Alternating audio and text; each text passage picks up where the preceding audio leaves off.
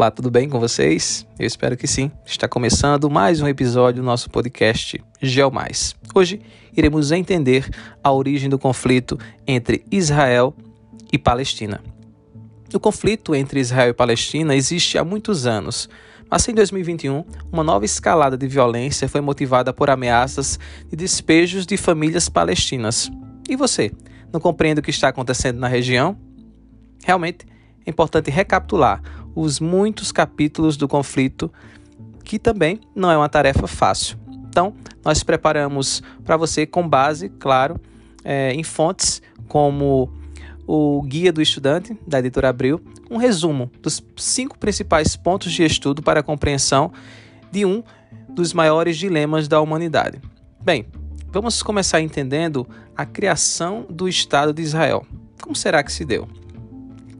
O conflito entre os dois países remonta à criação do Estado de Israel. Desde a década de 1940, o único movimento sionista defendia a fundação de um Estado judeu na Palestina, que na ocasião estava sob domínio inglês. A criação de um Estado judeu seria uma resposta ao holocausto nazista que dizimou essa população e também ciganos, homossexuais, dissidentes políticos, entre outros. E em 29 de novembro de 1947, a Organização das Nações Unidas, a ONU, aprova a divisão da Palestina em dois estados, um judeu e outro árabe. Sendo assim, líderes judeus aceitam a resolução da ONU, mas os países árabes não. Na época, viviam na região 1,3 milhões eh, de árabes e 600 mil judeus. As tropas britânicas deixam a Palestina e grupos sionistas começam a organizar o Estado judeu. E em 14 de maio de 1948, o presidente da Agência Judia para a Palestina, David Ben-Gurion, anuncia a formação do Estado de Israel. O diplomata e político brasileiro Oswaldo Aranha uh, presidiu a sessão da ONU que deliberou sobre quais porções de terra ficariam com a Palestina e quais com o novo Estado de Israel. As origens desse conflito, a diáspora judaica.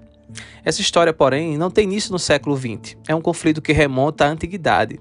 E é importante ter em mente que a história do povo judeu, como a de outros povos e religiões, inflexiona mito e registro histórico mesmo porque na antiguidade a história não era uma ciência como hoje e nem tinha como função o apego aos fatos, mas sim a construção ou destruição de reputações, povos, civilizações.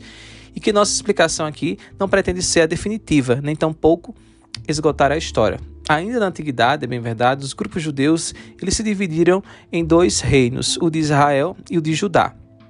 A cisão se deu em decorrência dos diferentes conflitos entre esses povos, que por sua vez os tornou mais vulneráveis a invasões estrangeiras. Estamos falando aí da antiguidade, não se esqueça.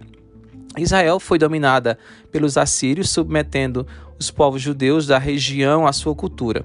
O rei de Judá, ou o reino de Judá, conseguiu manter-se independentemente, né, ou independente, até no ano né, 596 a.C a dominação aí pela Mesopotâmia.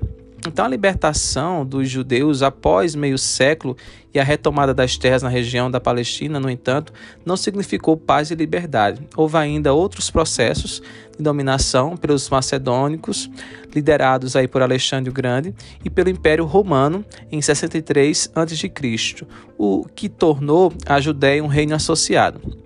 Apesar de viver sob domínio romano, a Judéia pode preservar sua cultura, até a ascensão do cristianismo no ano 70 depois de Cristo, quando ocorre então a diáspora judaica. Então os judeus que não viviam exclusivamente na Judéia ao longo dos séculos espalham-se pela Europa, formando dois ramos: o sefardita na Península Ibérica, na Holanda e na Turquia, e Askenazi, a maioria deles no leste europeu. Então a vida no Velho Mundo, no entanto, não seria fácil. Os judeus foram expulsos da Península Ibérica no século XVI por causa da Inquisição e da Inglaterra. E parte dos judeus é, sefardistas, aliás, imigrou também para o Brasil, ajudando a construir parte da identidade cultural dos estados da região Nordeste. O antissemitismo né, e as guerras europeias levam também a uma nova onda de imigrações na parte, ah, na primeira metade, na verdade, do século XX para todo o continente americano, em especial os Estados Unidos. A Argentina, país que também sofre forte influência judaica, e no Brasil. Agora, agora vamos falar um pouquinho das guerras. Né? A criação do Estado de Israel, todavia, muda o eixo de imigração judaica. Né? Os judeus de várias partes ou de vários países europeus adotam um novo país como a sua pátria. Então, o aumento da população judaica em uma nova nação, num território é, que há séculos era de maioria árabe, leva a guerras imediatas os povos árabes do Oriente Médio iniciaram aí uma ofensiva contra o Estado de Israel no mesmo ano de sua criação. Então, a primeira guerra árabe-israelense foi liderada por Egito, Líbano, Síria e Transjordânia, hoje a Jordânia, contra o Estado de Israel, que contou com apoio militar também dos Estados Unidos. Após o armistício na região, Israel ocupou novas áreas pertencentes aos palestinos.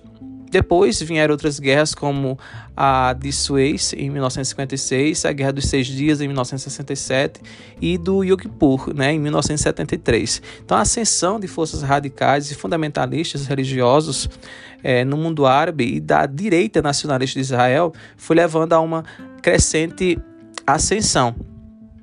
E a questão palestina, como se deu e como podemos retratar?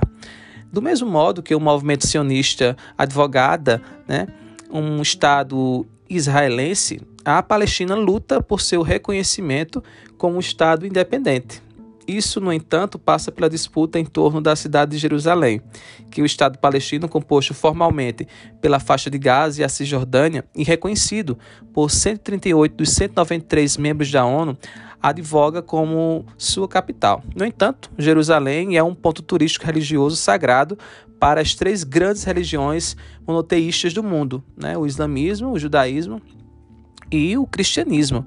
Então, a expansão de Israel e seu poderio bélico tem levado a críticas mais severas ao Estado israelense, algumas das quais chegam a considerar a ação de Israel como genocídio. Entra também é, o Hamas, né, que é um movimento de resistência islâmica.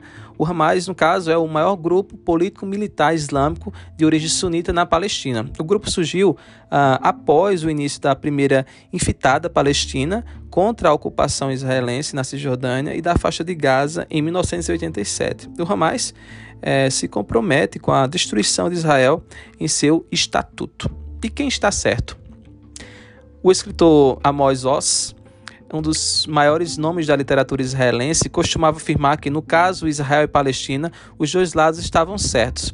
A solução para o caso seria a criação de dois estados que, com o tempo, poderiam é, converter-se numa espécie de federação, nos modos da União Europeia, por exemplo.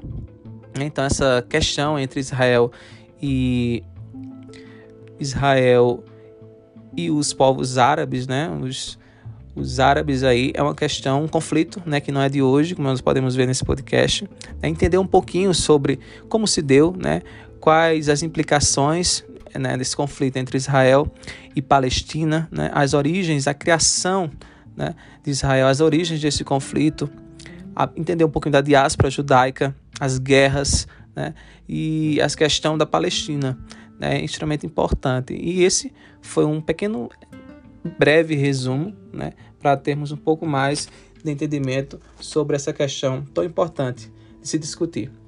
Então é isso, até nosso próximo encontro. Eu espero você. Até lá.